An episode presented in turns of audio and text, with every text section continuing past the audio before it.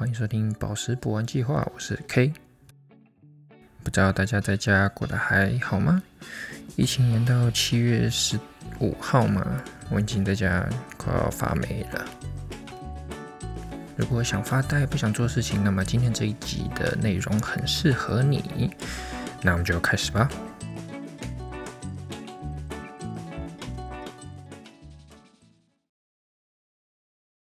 当然，大家已经看到了标题：宝石从哪里长出来？那么我们就得先好好认识一下我们脚下踩的地球。那首先，地球分三个区块，那是根据它不同的成分区分的，分为地心、地幔跟地壳。地心当然就是它的核，地幔呢是包覆核的外层，那地壳呢是包覆地幔的外层。那地球的地壳是由大陆地壳跟海洋地壳组成。它们的厚度跟密度都不同。相对于海洋地壳，大陆地壳会比较厚，但是密度比较小。那大陆地壳的厚度介于二十五公里至七十公里之间。那这个区块对于宝石学家们来说是尤为重要的。地壳被分为若干区域，这些区域被称为构造板块，而每一块板块代表了地壳的一个相对刚性的区域。而这些区域可以由海洋地壳跟大陆地壳这两者组成。那当这些板块相向背离或者交错移动时，它们沿着边界的部分会发生各种地质活动，也就是比如说地震啊、火山爆发、形成新的裂缝等等。那新的岩石和矿物就会在这些区域中形成。那么与地球直径一万两千七百公里相比，地壳呢？仅仅是极薄的一层，它由固体花岗岩和其他岩石构成。但是在这一层里面，我们的社会极度依赖这一层出土的各种金属材料和矿物，包括各种宝石材料及制造人工宝石材料的原材料。而矿物和宝石的形成也跟岩石的类型是密不可分的。刚刚说到地壳由固体花岗岩和其他岩石组成。而这其他岩石中呢，又可以分成三个部分，分别是火成岩、变质岩跟沉积岩。那什么是火成岩呢？火成岩简而来说呢，就是固化了的岩浆或者熔岩。那它们会占据地球地壳的岩石中百分之九十五的部分。而熔岩也不是这么容易形成的。固体岩石要融化为岩浆，会受到三个物理参数的影响：温度、压力跟成分。只有在这三个参数取得完全平衡时，才会形成岩浆。这时候的岩浆会从地下地壳下经过裂隙涌出，并且在地表下的岩浆囊中聚集。你就可以想说，在地表下有一个空穴，然后里面充满了岩浆，这就叫岩浆囊。当这些岩浆囊中的压力足够大的时候，岩浆就会涌出地面，导致火山喷发或者喷发形成新的裂缝。所以，因此，火山通常出现在构造板块散开或者汇聚的地方，例如环太平洋火山带。在热点地方地区也会发现火山，例如夏威夷。这些火山会远离构造板块的边界。那么，当岩浆喷出地表，并且在地表迅速冷却结晶的时候，就形成了火山岩。那这些岩石会被称为喷出火成岩。迅速冷却导致的小颗粒晶体或者玻璃状的黑曜岩，那同时也是现在市面上卖的什么彩虹黑曜岩或者是银色黑曜岩那种天然的火山玻璃，可以做成手串。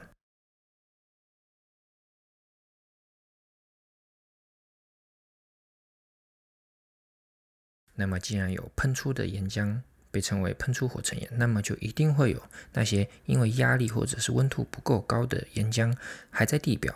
那么在地表以下慢慢冷却的岩浆，我们叫侵入火成岩。这种慢速冷却的条件为巨大晶体的形成提供了可能。那伪晶岩就是侵入火成岩的一例，可以包含大的透明的晶体。也是同时为重要宝石的来源之一。那长石、石英、六柱石、碧玺、托帕石以及锆石这些宝石呢，都是在伪晶岩中形成的。会出现在这里的矿物也取决于原先在岩浆中存在的化学元素。那么既然喷发到最后变成了伪晶岩，那伪晶岩也就是岩浆结晶的最后阶段。此时保留下来的化学元素大部分都被聚集起来，并可能含有形成宝石所需的不太常见的元素。那么现在呢，在实验室中可以人为的去创造相同的环境、相同的温度、相同的压力。那在称为人工岩浆的助溶剂里面生长合成祖母绿、合成红宝石和合成蓝宝石等宝石晶体都是可以做到的。那这个过程呢，就是模拟岩浆的结晶条件，根据所需要的尺寸，那合成宝石可能会在两个月到一年内就长出来，并且。做抛光，然后交到你的手上。而大家知道，岩浆中是含有水的。当岩浆开始结晶后，那这些水就会慢慢的过饱和析出。那这些水中富含有各种的化学品，又含有各种的化学元素，我们叫它水热液。而水热液这些热的流体，经由地壳岩石缝隙和裂缝中，在温度和压力的变化下，以及水中矿物含量的变化，这些矿物可能开始发生沉淀，并且开始结晶。那这个过程我们叫它水热结晶。而它们结晶的这颗矿床中，我们称为水热矿床。那随着这些条件的改变，矿物层和矿物带会沉积下来。那在宝石学中，重要的水热矿床矿物包括了萤石、石英、赤铁矿、孔雀石等装饰性材料。那在实验室中也可以人为模拟水热条件，以此合成宝石材料。著名的也是祖母绿，也可以用这种合成方式合成出来。了解完地壳会生成的矿床跟宝石之后，我们开始往地球内部深处走一些，我们会来到地幔。那这里会有什么矿床呢？会有钻石火山矿床。那钻石是形成于地幔的，因为这里具备了必要的高温跟高压两个条件。那钻石的起源是无法从地表到达的。当岩浆从地幔深处经由裂缝状的管道迅速上升。那在这时候会汇聚了从周围管道壁上撕裂的火成岩碎块，也包含在周围岩石中的钻石，也会被岩浆携带至地表。那当岩浆到达地表时，其迅速喷出，以剧烈的火山喷发形式爆发，也可能将这个通道系统的顶部拓宽为管状。那我相信我讲的这一段很多人可能会听不懂。简总的来说呢，就是你现在想象你拿着一根吸管。然后你去往地土地上插下去，那是不是这时候土地上只会有一根细细的管子？那这时候岩浆刚好从你插的这块地方流过，并且发现了你这条细细的管道之后，岩浆开始往上喷发。那你刚好你插的这块土地旁边会有一些火成岩的碎块，然后这些火成岩的碎块里面包含了一些钻石，刚好就。根据你插的这个细细管道中喷发出来，最后形成了一个大的管道。那钻石这时候就被喷出来，那我们就会从碎块里面捡到这些钻石。哎，相信我这么一讲解，大家可能就会了解我刚刚说的是什么了。那在这种类型的岩石中，金伯利岩是知名且被大家熟知的一种。那它构成了非洲啊、俄罗斯啊、加拿大以及世界。各地地区的钻石馆，但很不幸的是，就是仅有非常非常少的金伯利岩中会含有钻石，但它的出现只是为钻石有可能会出现在这些地方提供一个参考，而其他宝石也会存在于这些岩石中，比如说石榴石啊等等。那讲到这里，大家会发现，咦，讲了这么久，怎么还是在讲火成岩？刚刚开头也说了。火成岩是占地球地壳岩石的百分之九十五，所以它也是宝石学家挖掘宝石的一个重要的的一个标志性区块。那么，经过地壳，经过钻石火山矿床往深一点走的时候，我们就会来到热变质区域，也是我们常说的变质岩。那在地壳以及地幔中的岩石，可以在这个区块中热和压力的作用下开始重组。什么意思呢？科学的定义就是在一个原子跟着另一个原子的缓慢作用过程中，矿物的大小和形态会发生改变，甚至经过化学转换而形成新的矿物。而且是在这种没有任何融化的重结晶作用，被称为变质作用。相信大家听到这里一定一头雾水。那总的解释呢，就是现在有两个不一样的物质，它们在这个很热很热的地区，它们并没有被融化，而是被相互直接挤压在一起，形成了新的结晶。那么变质岩有两种类型，一个是接触变质火热变质，这样的变质呢，是指岩浆在入侵母岩时，就是生长宝石的那一块基岩，先侵入母岩时，周围的温度上升所导致的。再一个呢，就是区域变质，那这个变质是在岩石互相挤压时发生，如山形成的过程中汇聚板块之间的挤压。相信我讲到这里，大家还是不懂。那接触变质、火热变质时的简单的意思就是，你可以想象这个区热变质区域下面就是岩浆，那物质接触到岩浆之后，温度上升，然后开始导致它们的结构被重组，然后融合在一起。那区域变质呢，就是两个物体互相在巨大的压力下挤压。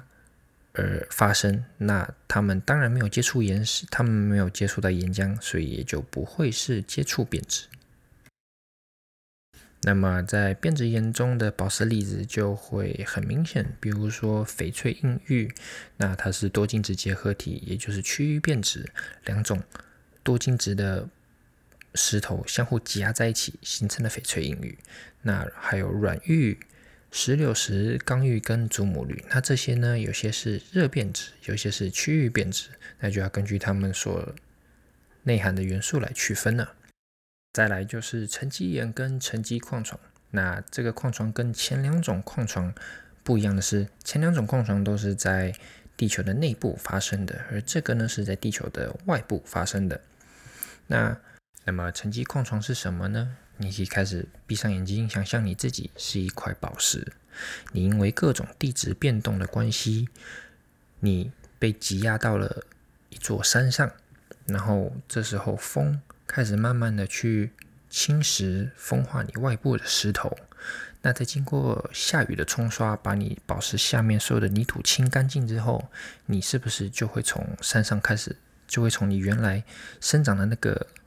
石头上开始剥落，然后被雨水冲刷，从山上冲刷到山脚下，那汇聚到一个湾流比较不湍急、比较平静的一个水流处，就是从上游被冲刷到了下游。大部分的岩石产物也跟你一样，在水中以沙或者是砾石颗粒，又甚至是卵石、湿卵石的卵石的形式被搬运着，或者以溶液的形式被携带着。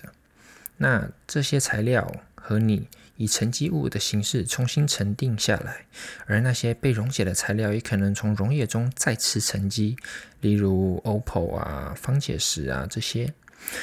那许多被溶解和被搬运的材料在生物体中，或借由于生物体生物化学的方式进行结晶。那珍珠。珊瑚、骨头、牙齿都是以生物化学方式再次沉积的材料，且部分为结晶质，就是它们已经不再是骨头了，而是而是被其他的材料给代替掉。那部分的石灰岩是经生理生化反应形成的，而动物跟植物的残骸通常混混在组成岩石成分中的颗粒。那也会以形化石的形式保存下来。那总的来说呢，就是你现在从山上被冲刷到了山下，那它雨水会一直不断的冲刷新的物质下来嘛？你就从原本从最可能从下游的最表面开始，慢慢的被一些岩石压压压压到最下面。那压到最下面的时候，压力就开始越来越大，那你就会被压实在一起。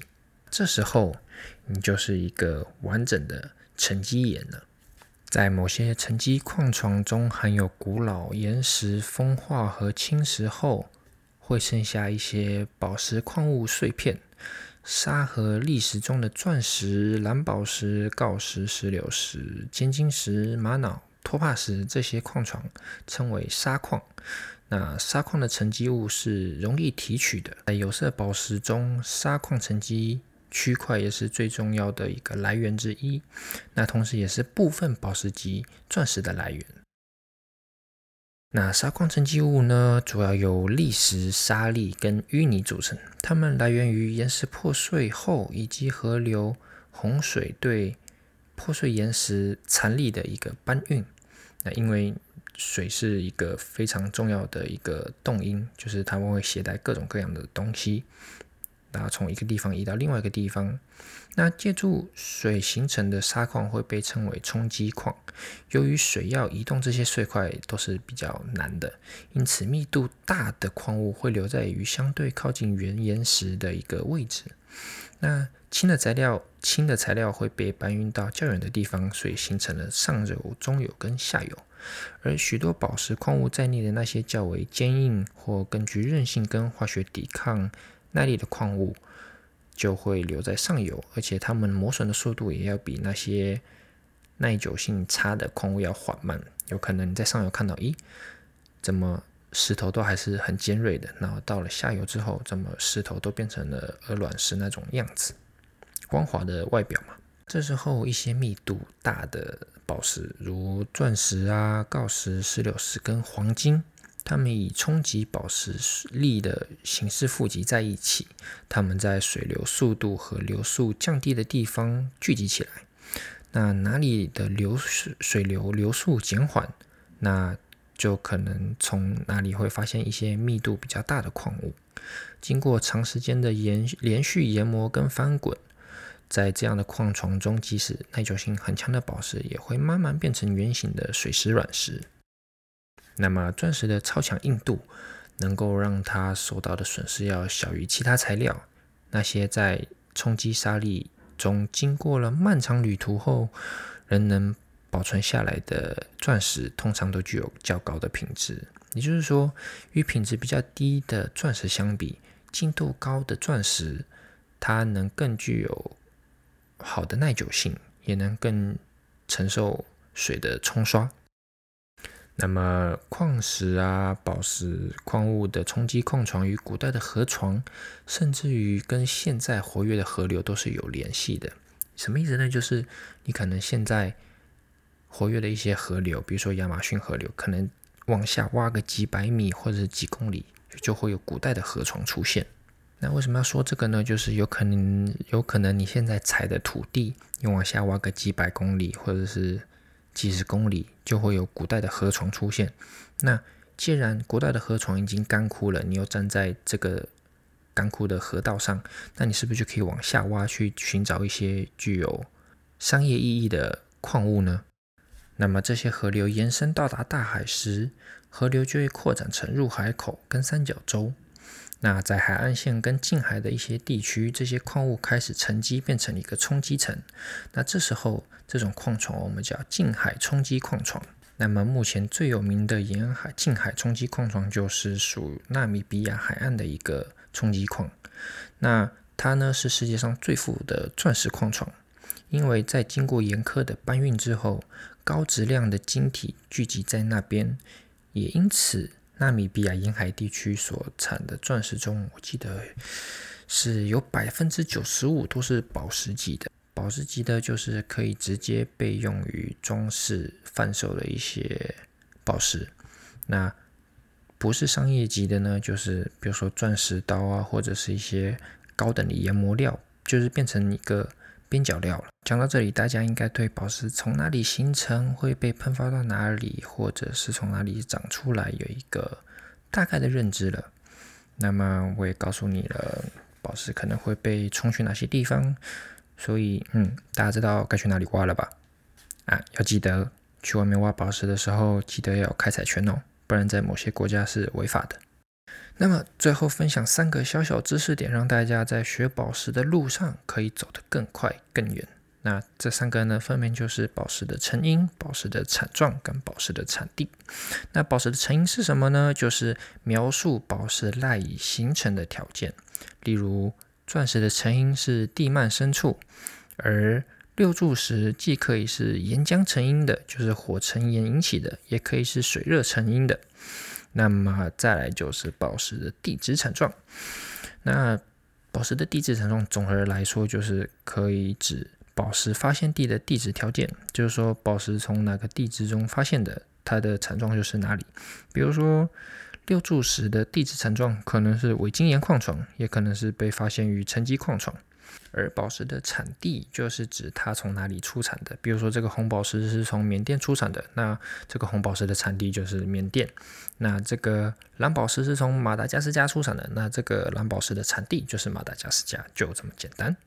那么要这么区分这三点呢？主要是因为不同类型的地质成因会令宝石具有不同的特征，而这些不同的特征对于确定产地是极其重要的。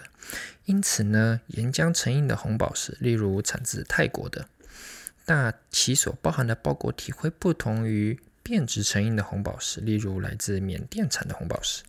然而，当相有当具有相同性质地质成因，但地理产地不同的两颗红宝石，它的包裹体也可能具有相同的内部特征，所以确定地理产地通常需要进行更多的检查跟分析，而不仅仅是观察它的包裹体了。根据我这么一讲，大家是不是就知道了成因、产地跟产状的重要性了呢？那这集的分享就到此结束，我们下期再见，拜拜。